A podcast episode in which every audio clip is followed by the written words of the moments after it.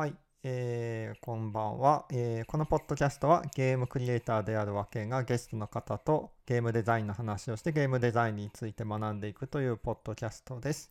で、本日のゲストは初めてですね。えっ、ー、と、加藤さん、スクールの加藤さんに来ていただきました。こんにちは。あ、こんにちは。スクールの加藤と申します。今日はよろしくお願いいたします。よろしくお願いします。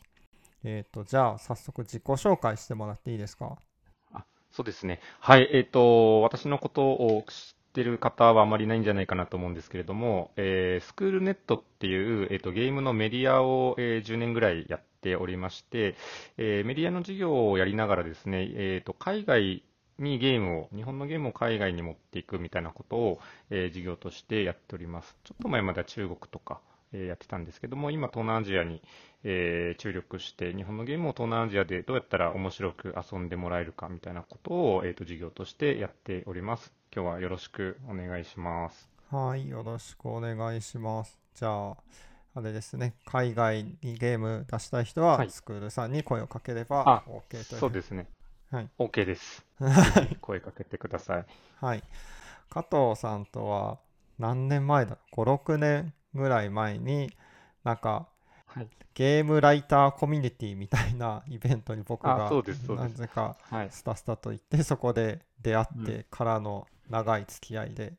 はい、いやこの間もねえっ、ー、と加藤さんが小倉に来た時に一緒に飲みに行ったりとかもしましたね。うん、いや、うん、そうなんですよ。あの、ポッドキャスト聞いてる方はご存知かもしれないですけど、和健さん今下関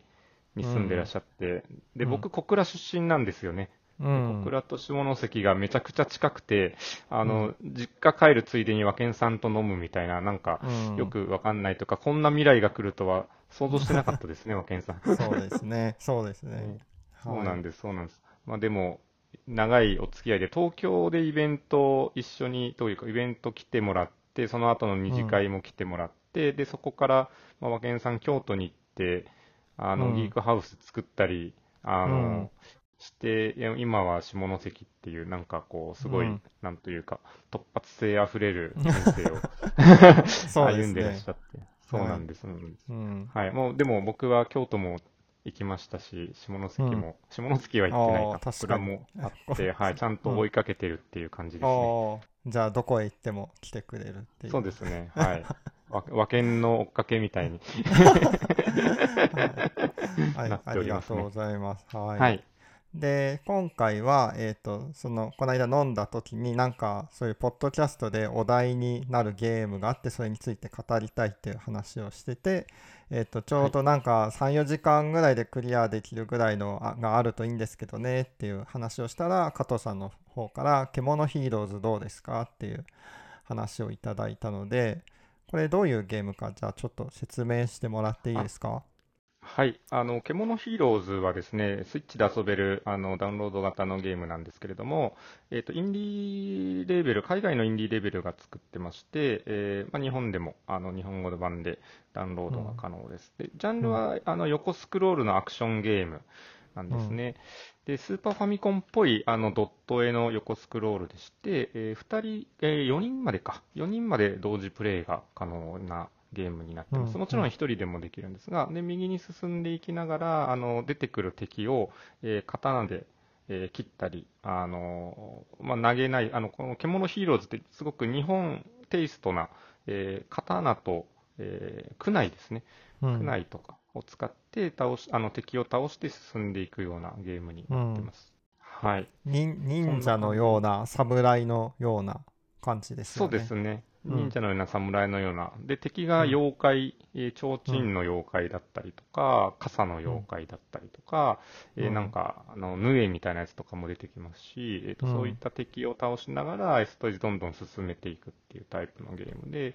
えっ、ー、と、有名なゲームだと、どうでしょうね、あの、頑張れ五右衛門とか、あそういう感じなのかな。あの、二人同時でやるとすると、まあ、国尾くんとかもちょっと近いかな、あの、剣とかはないんですけど、うん、まあ、ああいうテイストのゲームですね。うんうんうん、確かに確かに、はい、あの辺りが近いですね。うん、そうですね。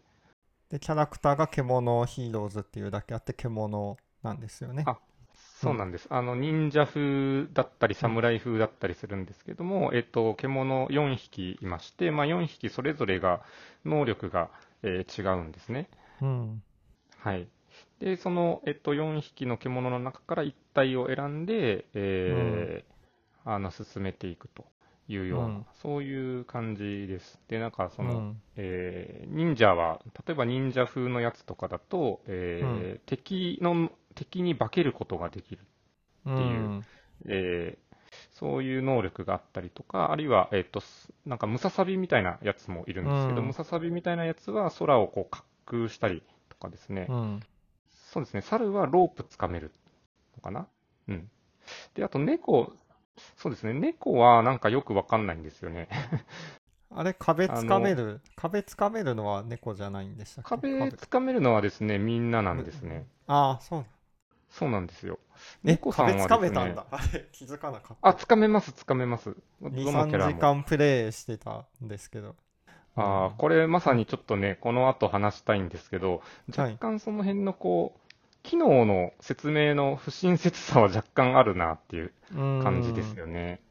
猫ちゃんは僕今、あの、ちょっと話しながらやってるんですけど、うん、斬撃が後ろまで行きますね。あの剣の斬撃が、攻撃範囲が広いのと、多分ジャンプ力ちょっと高いのかな、他のキャラより、みたいな感じですけど、はい、これもちょっと後で話したいと思うんですけど、キャラの性能差がえぐいっていう、そういうそういうところもあって、まあ、あの、いろんな意味でインディーらしいかな、みたいな感じの、はい。いや、すごい、もりもりに詰め込んでるなっていう印象を受けましたね。いろんなものを。うん、あそうですね、うん、そうですね。まあ、あとその重要な要素としては、レベルアップっていう要素がありまして、あの、うん、敵を倒すと、えっ、ー、と、大番小番を落とすんですね。まあ、なんかお金を落とすんですけど、そのお金を取ると、ステージの最後に商人がいて、で商人にお金を払うと、あのー、レベルを上げたりとか、あの、例えば攻撃力を上げたりとか、うん、ヒットポイントを上げたりとか、まあ、あの、なんだろう、ボムみたいな強い攻撃の、あの、回数制限の上限を上げたりとか、そういったことができるようになって、うん、その段階が結構めちゃくちゃ多いっていう感じの、うん、はい、そういう作りになってますね。うん。うん。はい、そんなゲームで、まあ、あのゲーム自体はですね、はい、あのまあ、いいとこ悪いとこ、これからちょっと和健さんと話していきたいと思うんですけど、僕はまあかなり好きなテイストで、うん、あのまあ、おすすめの一本であることに間違いはないので、うん、はい、なんか興味を持った人はちょっと、あのやってみてほしいなと思いますね。うん、ぜひ遊んでもらいたいですね、買って。うん、これ、個人で作られてるんですか？これは、これはですね、会社ですね。個人ではなくて、はい、えっ、ー、と、会社なんですけれども、あの、うん、えっ、とですね、東京ゲームショウとかにも来てた人で、まあ僕が 仲良くなったんですけど、ミゲルっていう人がいましてですね、うん、えっ、と、彼中心になって作ったみたいなんですけど、うん、えっ、と、確かその時は、あの、アメリカの会社で、なんか、オンラインで世界中バラバラにスタッフがいるんだよみたいなことを、ちょっとうろ覚えで申し訳ないんですけど、はい、あのー、そうやって作ったっていうようなことを言ってましたね。世界のいろんなところにいる人が日本のゲームを作るっていう。そうなんですよ。日本オタクで、はい、あのミゲル君はですねめちゃくちゃ日本オタクであのツイッターとかもよくやってるんですけど、うん、あのツイッターのあの後ろのプロフィールの画像あるじゃないですか、あそこが、ま、魔界村なんですよね。なるほど。もう日本のゲーム大好きだなみたいな。はい。まあ確かに魔界村のテイストもあるっちゃありますね。うん。あ、確かに確かに。まあドットで、そうですね、魔界村もそうですね、横スクのゲームで、うん、うん、似てる部分、似てる要素は結構あるかもしれないですね。うん。うん、そうですね。はい。じゃあ、そうですね。加藤さん的にこう、どういったところがこのゲーム好きだとかありますか？このゲームはですね、あのーうん、僕の友達と何気なく、何気なくっていうか、まあ、あの、まあ、知ってる人のゲームなんでずっと持ってたんですよね。あのーうん、スイッチの中に入ってまして。うん、で、まあ、ただその、あんまり、なんというか、まあ、僕積みゲーが多いんで、ずっと積んでて、あんまりやってなかったんですよ。で、ある時友達と、まあ、ご飯食べたり、まあ、家飲みをしてまして、うん、で、なんか一緒にゲームやろうねって、こういろいろやってる中の、まあ、手を出した一つで、うん、あ、そういえばミゲルのゲームある。あの、獣ヒーローズ、うん、えやって、まだやってないよねっていうところで、二人でやり始めたら、なんかこれ結構面白かったんですよ。あの、酔ったテンションもあるのかもしれないんですけど、二、うんうん、人でやっで、なんかわちゃわちゃ、いや、まあ、そこ、あの、今、おにぎり、おにぎり食べると回復するんですよね、一ポイントが。あ、おにぎりあるから食べてとか、あの、言い、言いながら、あの、うん、いや、お金ないからちょっとそのお金僕にちょうだいとか、あの、言いながらですね、わちゃわちゃわちゃわちゃプレイしてて、それが結構楽しくて、で、このゲームのやっぱいいところは、あの、一緒にプレイするときに、まあ、必ずしもこう完璧なゲームじゃないんですけど、あの不完璧、不完全なところを含めて、2人でなああだこうだ、あまあ、2人じゃなくても3人でも4人でもいいと思うんですけど、うん、ああでもない、こうでもない言いながら、で結構ですね、僕はノーマルでやったんですけど、ノーマルモードでも割とこう進めちゃうんですよね、あの初見だとしても。うん、で、ワイワイワイワイ言いながら、あのまあ、ずっと遊べるっていうところで、まあ、これ誰かとやるときにすごい楽しいゲームだなっていうのが、僕はこのゲームのいいところだと思いますね。うん、うん、なるほど。うん、いや、僕はそうですね、このゲーム、すごい、なんでしょう、しょ多分そんなに大きいスタジオではないと思うんですけど、すごい要素を詰め込んでいて、うん、なかなかこんなの作れないよなっていうのはすごい感じましたね。その部分は本当にレスペクト、自分には全然できないところだなっていう思いましたし、まあ、はい、ドット絵も結構ね、趣深いというか、なかなか。そうですね。うん。うん、いい感じ。うん、いい感じ。確かにこれ、うん、ボリュームすごいですよね。うん。もういや、4キャラいるっていう、なかなかそんなうん、作ろうと思わないし、いや、何よりあれですね、はい、敵の能力コピーみたいなのって、うんうん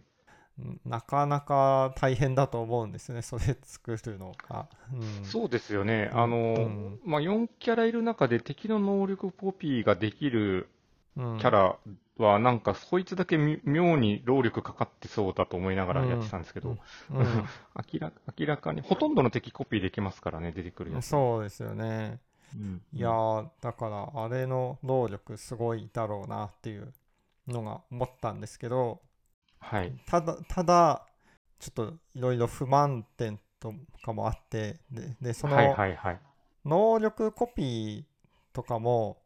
あんまり能力コピーしようってならないんですよね遊んでいて。その、っていうのは、あんまり能力コピーが強いとかこれ今使うとこれすごいいけるみたいなタイミングがない、はい、もしくは、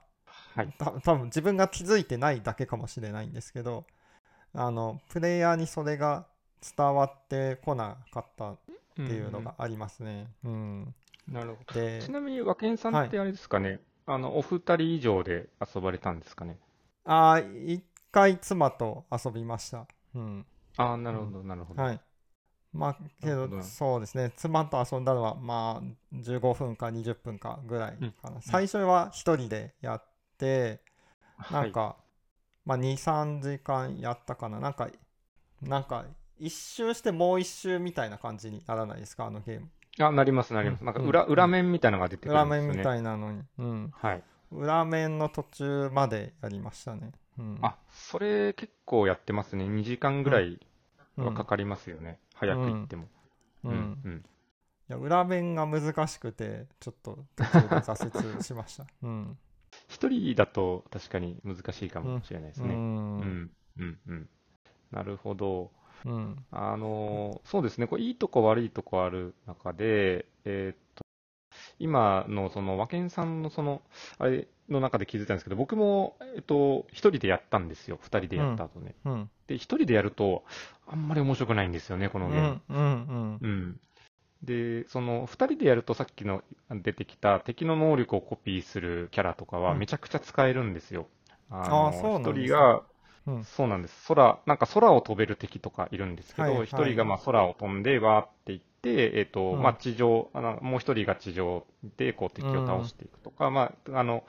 敵を倒し、なんかこう、空中ステージとかあるじゃないですか。うん、なんか雲を登っていくようなステージって言って、はいはい、あそこ敵に鳥がいるんですけど、うん、あの鳥はめちゃくちゃ有用で、はい、あの、落ちないんで、スイスイ登っていけたりするんですよね。はいはい。あの、で、ただ、一人プレイであれだけ使うと、なんか敵倒せなくなったりとかして、なんか全然先進めないじゃんってなるんですけど、こう味方がいて、敵をこう、雑魚敵をバシバシ叩いてくれると、あの、鳥になってる人はめちゃくちゃ楽に次に進めたりみたいなのがあって、あの、一人プレイのフォローの弱さみたいなのはちょっとこう、あるんですよね。ああ。もうなんか複数人プレイ前提のバランスになってるんですかね。おそらく、できれば複数人でプレイしてくれとか、うん、まあ一人でやるんだったらこのキャラ使ってくれみたいな感じになってるような気がしますね。うん。うん、なんかそうですね。いや、このゲーム、まあ一人で遊んでてなんですけど、はい、思った思ったっていうか考えさせられたんですけどアクションゲームの良し悪しって何なんだろうなっていうのをすごい考えたんですよね。で、はい、ゲームって基本的には選択する行為だと思っているんですよ、自分的には。その、はいはい、2つ以上の何か選択肢があってあの、どっちかを選択して、それで成功もしくは失敗していくっていう感じでアクションゲームってその選択の連続だと思うんですね。移動するのか、ジャンプするのか攻撃するのか攻撃するとしてどこに攻撃するのか、などなどがあるんですけど、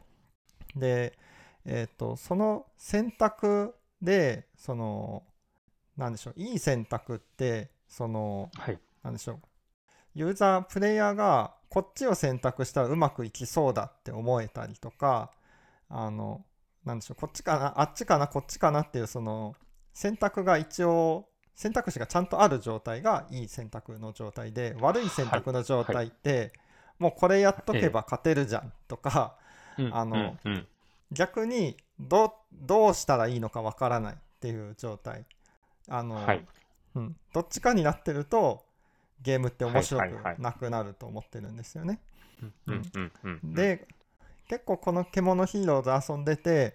もうこれこの敵はもうここでショット打ってたらもう全然楽、はい、もうずっとここでショット打ち続ければいいじゃんとか、あの、はい、逆にあのこれこの敵どうやって倒すのが正解なのかがよく分かんない。なんか、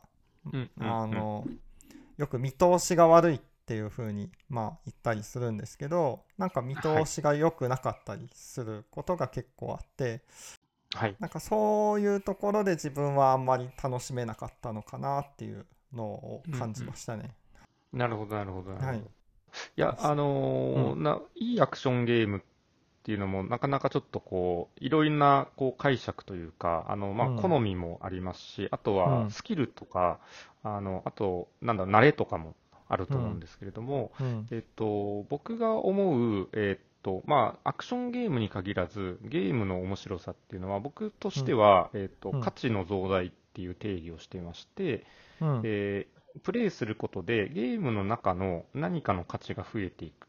ということで達成感を感じられるっていうのが、まあ、基本的にゲームの面白さだと思ってるんですね。うんうん、で、その価値の増大って何何かっていうと、例えば、まあ、RPG とかだと、えー、レベルが上がったり、強い武器を、うん、えー、買ったりとかして、えー、自分が操作してるキャラが強くなって、えー、倒さない敵が倒せるようになって、こう強くなっていく。まあ、価値が増えていって、まあ、気持ちいいとか達成感が味わえるっていう感じですね。で、街を作るゲームとかは街が成長していって、まあ、価値が増えていくっていう感じ。うん、で、じゃあ、アクションゲームとかっていうのは、えっ、ー、と、どういう価値の増大があるのかっていうと、まあ、これも、うん、えっ、と、プレイすることで、例えばスーパーマリオとかと同じだと思ってるんですけど、うん、えー、上手になっていくと。プレイヤーが上手になっていって、うん、えー、まあ、倒せなかった敵っていうか、クッパこのクッパはた,、たどり着けなかったけど上手になって、えー、クッパ倒して、えー、ピチ姫救えるようになるとか、まあ、いけないとこまでいけるようになります。で、プレイヤースキルの増大があることによって達成感が基本的には図られると思っているんですね。うん、うん、なので、アクションゲームっていうのは、えっと、ユーザーが徐々に上手になる余地がないと、あんまり面白い。最初最初から俺強えってなると、まあ、飽きちゃうと思うんですよ。ずっと無敵ってでも、ただ見てるだけだし、で、うん、無理ゲーもやっぱり飽きちゃうと思うんですよね。うん、あの、もう倒せんやん、どう頑張っても。どんなに工夫しても絶対倒せないじゃんみたいなのって、多分面白くないゲームですよね。なので、その上手にユーザーが、あ、こうすれば、えー、うまく倒せるんだとか、うん。うん、この敵はこの遠目から区内をずっと投げて倒すのが安全だなとか、っていうのを、え工夫しながら進んでいけるっていうのが、まあ、いいアクションゲームかなと僕は思ってるんですね。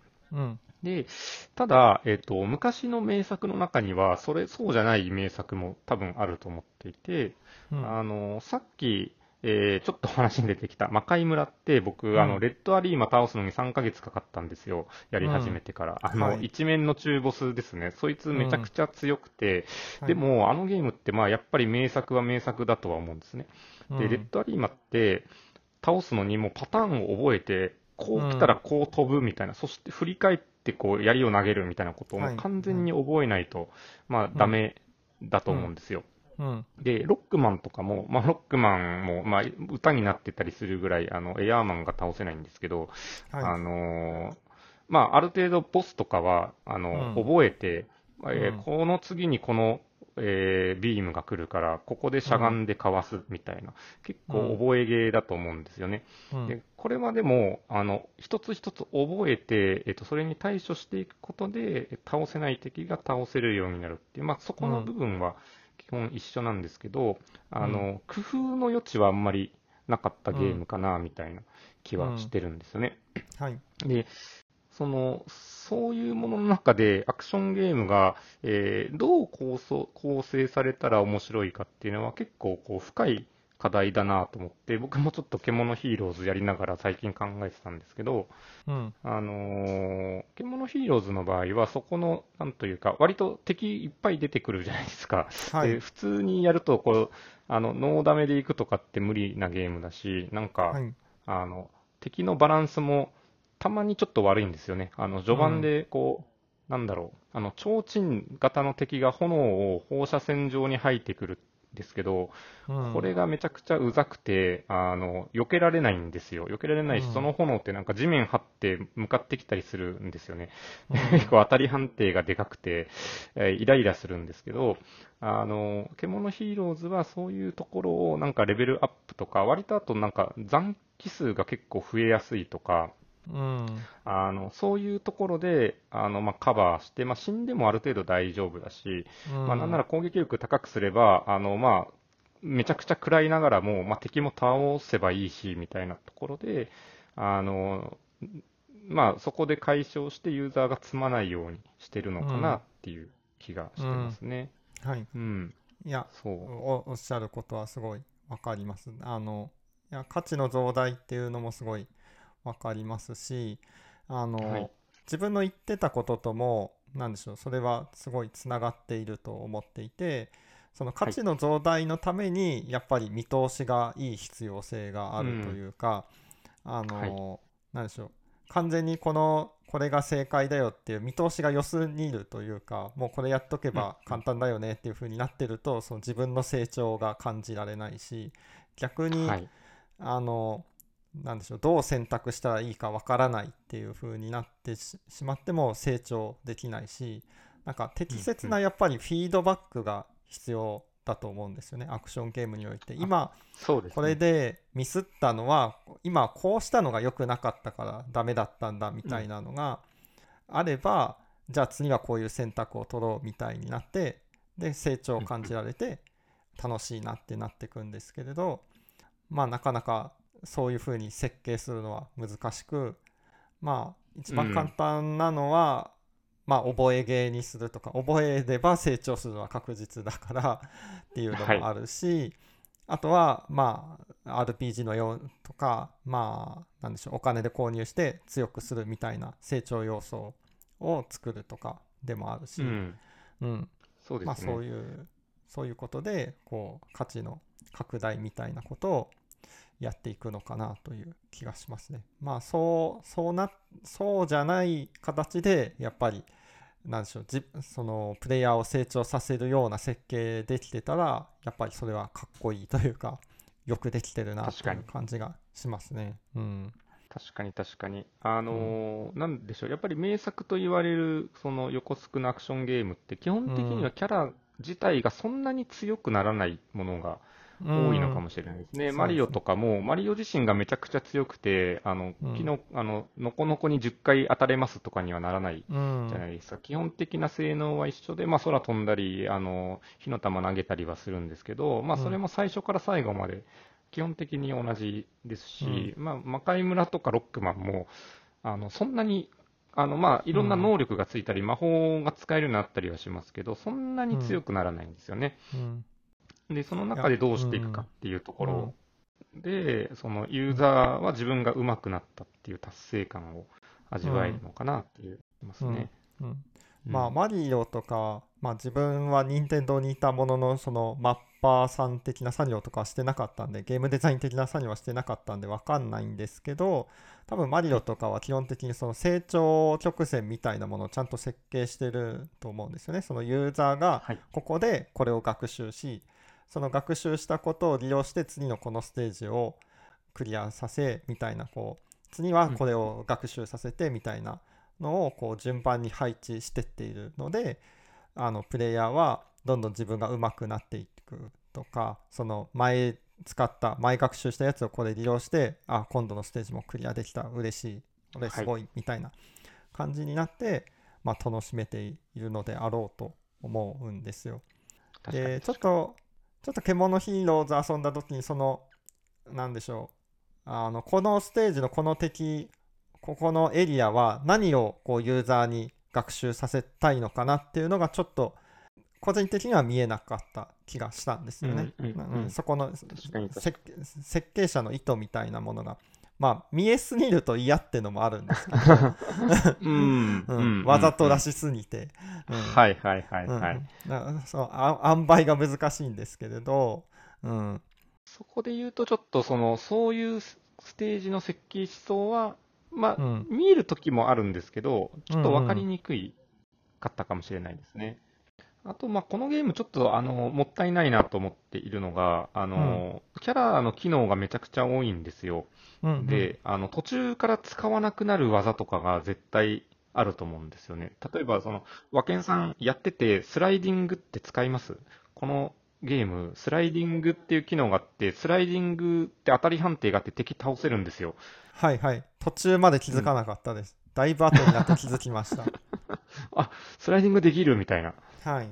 うん、でもなくても、まあ、成り立っちゃうんですけど、ひょっとするとスライディングを作ってほしい敵、使ってほしい敵とかが出てたかもしれないですね。ああ、だから欲し、うん、そういうの欲しいんですよね。ここ、あこれスライディング使ったらうまくいけるやんみたいな瞬間が欲しかった。そうなんです。うん、そうなんです。で、なんか使ったら、ひょっとすると気持ちよく倒せるかもしれないけど、獣ヒーローズは、まあ、他の技とかでもなんとかなっちゃうので、うん、多分こう気づかない人が、スライディングはね、あのボタン配置もちょっとこう、L かな ?L ボタンでやるんですけど、うん、あの A とか B とかじゃないんで、まあ、そんな押さ押さないと思うんですよね。うん、なので、そうですね。あとね、あと途中で覚える、なんか真空波みたいなため技あるじゃないですか。あの剣を、攻撃ボタンを押しっぱなしにするとキュイーンって溜まって、離すとバーンってこう、あの、真空波みたいなやつを、えっと、前の方向に直線的に飛ばして、遠距離攻撃ができるんですけど、はい、これね、僕全然使わなかったんですよね。ああ、なるほど。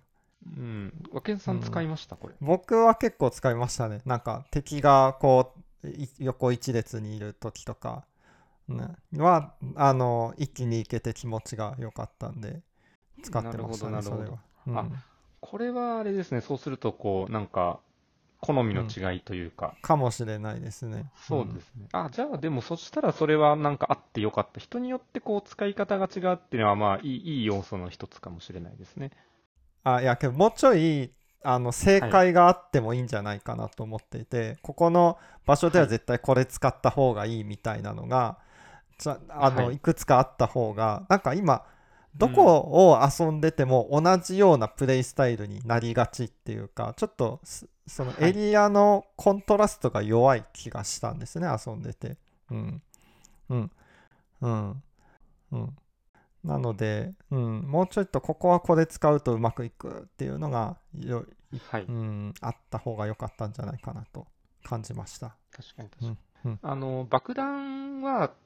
爆弾、あの、投げると、こう、岩を壊せたりするじゃないですか。はいはい、ありますね。ここはなんか、ところどころに出てくるんですけど、うん、まあでも、全体としては基本的に横移動で、まあ、縦移動になるとちょっと、うん、えっ、ー、と、操作感が変わるのと、あとなんか、まあ、雲に乗っていくシューティングゲームみたいなステージと、うん、でそれは、まああれですけど、なんかですね、こう多分設計の思想というか、あの、えっ、ー、と、ゲームの全体的な思想として、とにかくボリュームを大きくしたいっていうのがあったというように感じるんですよ。うんうん、それはあの悪いことじゃなくて、まあ、お腹いっぱい遊んでほしいっていうところで、まあ、さっきその裏ステージみたいなのが始まるみたいなのもそうで、基本的にその同じステージのなんか黒い版みたいなやつで敵が強くなって、敵の見た目がちょっと違うみたいな裏ステージが始まるんですけど、まあ、これによってこう、あのー、まあ、プレイ時間が倍になるわけですね、単純に。うんうん、ですし、ステージ自体もなんか、あの、同じようなステージで、えっ、ー、と、なんか途中からこう、なんか、後ろに幽霊さんみたいな透明の謎のキャラとかがふよふよ浮いてたりして、見た目がちょっと変わったりとかして、ちょっと進むとその透明な幽霊が実体化してきて、あのー、まあ、倒せるようになるとかっていうような、なんかそういう構成になっているんですよ。で、これ自体はなんかその、ストーリー上そうしたのかな、みたいな気もするんですけど、まあ、一つの、一つの意図としては、ステージを増やしたかったと思うんですね。うん。で、ここでちょっともうこれはね、僕も最初やった時からちょっと思ってたんですけど、ちょっと思わせぶりな演出が結構あるんですよ。その、えっと、透明な幽霊がふよふよ浮いてて、あ、こいつなんだ、倒せないな、みたいな。で、ちょっとしたらそいつらが実体化してくるみたいなのとかって、うん、なんか、こう、ストーリーなんだろうなと思うんですけど、うん、あのー、ストーリーの説明がほとんどないんですよね。こう何をやっているかっていうのが。でこうあの外国のゲームにたまにあるあの日本みたいに丁寧に説明がなくてこうユーザーがこう世界をこう歩くことでちょっとずつ世界観を紐解いていくみたいなそういう演出を多分試みているんだと思うんですけど、うん、あのそこに関してはあんまりあんまりそのあんまり成功してないなっていうのは僕はちょっと正直、あの結局何だったんだろうみたいなのはちょっとあるので、そこがうまく、はい、あ、そういうことね、みたいなのがあると、はいはい、まあ、その、プレイとしては同じようなあれでも、ストーリーを楽しむっていうところで、ちょっとこう、満足感とかは、あの、増えたかなっていう気はしますね。うん、なんか裏面をクリアしたらそこもすっきり解決するのかなっていうふうなことを期待しつつ最後までいけなかったっていう感じです、ね、なるほど。あの、うん、じゃあぜひちょっと今度最後までゆっくりやってみてください。うん、うん、うん、はい。他に何か、ね、はい。あとはですね、ああ、うん、そうですね、バランスとか、まあちょっとストーリーの唐突感とかですね、ありますね。あとはですね、なんだろうな、まあこのゲームの、えっと、うん、いいところっていうのは、うん、僕があんまりゲームが上手じゃないんですけど、それでも結構楽しく遊べたんですね。その、えっと、そんなに行き詰まら、あの、ノーマルモード、あの、イージー、ノーマル、ハードってあるんですけど、ノーマルモードまでしかやってないんですけど、えー、そんなに行き詰まらないんですね。うん、でこれはその、まあ、いい側面と悪い側面があって物足りないというふうに感じる人もいるかもしれないんですけど、うん、おそらく子供に遊んでほしいみたいなことを考えて作られてるんじゃないかと思うので、なるほど。あのサクサク遊べるっていう点ではすごくいいかなと思いますし、うんうん、あのやっぱキャラが強くなるっていうのは、まあ、さっき言ったみたいにそのユーザースキルが上昇しなくても進めるようになっちゃうので、その価値の増大とかっていう意味で、あのなんだろうな、その上手になって工夫する余地があるっていうところとはちょっと反するんですけども、ただこう、うん、下手な人もですね、あのお金貯めて、えっ、ー、と、強化していくと、うん、あの単純に攻撃が強くなるんで、3回当てないと倒せなかった敵が1回でバシッと倒せるとやっぱ気持ちいいんですよ。うん、なので、なんかパップしていって、あの自分のその操作キャラが、あのまあ、明らかに強くなる。で、こうグラ、グラフィックが変わるんですね。その斬撃の色が白から青になって赤になるとか、でこの色もいっぱい種類があって面白いんですけど、うん、あのその変化を楽しんだりして、あ、なんかこう、オーラが出たみたいなとか、うん、なんかそういう楽しさはすごく追求されているのかなっていう気がしまして、逆にそこをやりすぎてステージとかちょっと手が回らなかったのかもしれないですね。そっちが好きすぎたんですね、多分。うん、ん、そっちが好きすぎたかもしれないですね。うん、うん、うんうん。うん、あと、ちょっとこのゲームで気になったのが、あのスクロールがストップするタイプの横スクロールですよね。あの戻れないですよね、ね。後ろに、うん、はい、戻れないですね、うん。それがなんでだったんだろうなっていうのがちょっと最初思いましたね。あなんか珍しくないですか、ね、今、今時。うん、確かに確かに。まあ昔はね、うん、なんかあった気がするんですけど、今あんまり見ないですよね、確かに。いや、一応今ちょっとちらっと思ったのはもしかしてマルチプレイ前提だから、はい、マルチだと後ろに戻られると結構そっかそっか。置いてかれちゃう問題とか。両左右に両方行った場合、どっちに行ったらいいんだとかの問題とか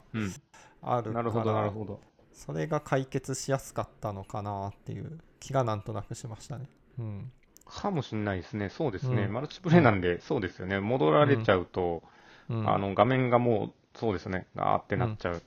うん、固まっちゃうので、うんうん。そうかも。いや僕、単純になんかスーパーファミコンの時代って、なんかそういうゲーム結構あった気がするんで、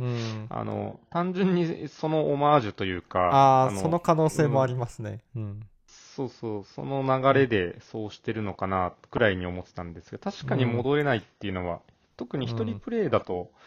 珍しいですよね。うん、今はね。思います。昔は、うん。なるほど、なるほど。あ、はい、そこはちょっと思い至らなかったですね。はい。まあ、大体これで30分ぐらいは話した感じなんですけど、何か話足りないこととかありますか、はいあいあのー、ですね、じゃあ最後にちょっと、まあ、あのー、まあ、いろいろちょっと今日のテーマは、あのー、はい、良いアクションゲームとはみたいなところを、その獣ヒーローズを、はい、あの素材にテーマとしてちょっと話したので、まあ、どうしてもちょっと獣ヒーローズの、はい、あのまあ、ここが惜しかったねとか、ここちょっともったいないねみたいな話があの、メインになったんですけども、まあ、僕は結構好きなゲームで、まあ、ただね、あのやっぱ2人で遊んでほしいんで、1人プレイよりは2人以上の、まあ、友達同士とかで、あるいは大人の人たちはですね、酒を飲んでぜひちょっと変なテンションで 遊んでほしいんですよ。なんで、あの、そういう環境にある方はですね、ちょっとぜひ買ってみて、あの、まあ、海外のですね、こう日本ゲームめちゃくちゃ好きな、まあ、ミゲルってやつが作ってるんですけど、まあ、本当に日本のゲーム好きなんだなっていうのはやればわかると思うんで、そうですね。うん。で、あとは、まあ、なんだろうな、そこを追求して、和健さんも冒頭におっしゃってましたけど、まあ、ボリュームがすごいっていう、この執念ですね。まあ、そこはすごい感じれると思うので、なんか、あの、そうなんですよ。あの、これ本当は、こう、まあ、ゲーム僕も業界にいて売る側の人なんで、あの、良くないのかもしれないですけど、まあ、それだけで応援できるみたいなところもね、ちょっとあったりして、うん、はい、あの、うん、まあ、見て、えー、興味持った方は見ていただけるといいかなとぜひぜひ。なんか愛とか情熱とかをすごい感じましたね。うん、そうですね。なん次回作に期待ですね、これは。うん。うん、なんか自分には欠けてる部分を持ってる 開発者の方だなとすごい思いました。うん、ああ、なるほど。まあ、和金さんも、あの、なんか情熱あると思うんですけど、うん、あのななんですかね物量的なとこですかねそれは。いや僕はそのあのゲーム開発にはそのド M とクズとサイコパスの3人の人間の種類がいるとあのいい作品ができるという。ド M とクズとサイコパス。はい、はいはい、この話はちょっと長くなるんで、あの長くなります、ね、長くなるのであの気になる方は検索してみてください。ド M とクズとサイコパスで以前僕が ブログに書いてなるほど。はい、じゃあちょっと気になる方は検索して、はい、和さんのブログを読んでいただく。はい。で、はい、まあそれで言うとその3種類の人間性で言うと、僕はどちらかというとクズの人間なので、だから多分このミゲルさんはド M の方だと思うんですよ。その情熱を、ね。うん、はい、コストとか度外視で もう作っていく方だと思ってなるほど、なるほど。僕はクズなんでコストのことをね結構ね考えちゃうんですよね。ああ、うん。商人ですね。そうですね。そうですね。商人タイプですね。はいはい。なんでド M とか、えー、とサイコパスの方と一緒に仕事をすると、多分より良い作品が作れるのかなと自分では思ってますし、まああチームのメンバーのがどういう人かを見て自分の中でこうバランスを取ろうっていうふうに考えながら作ってますね。うん、ああ、なるほど。なんか、はいその合理性とかそういうところもちょっと気になっちゃうみたいな感じなんですかね。そうですね。うん、コスパが悪いのははいやりたくないっていうふうに考えちゃうんですけど、いや、の大事なことなんですけどね。はい。けど、やっぱり、場合によってはコスパ度外視でこの仕様は入れないとっていうのもあると思うんですよね。一見するはと、費用対効果悪いけど、これはこのゲームにとっては絶対必要なものだっていうのはあったりすると思うので、まあそこにこう力を注ぎ込んでいくっていうのも重要だと思うので、あのはいそういうのを心がけながらゲーム作ってますね。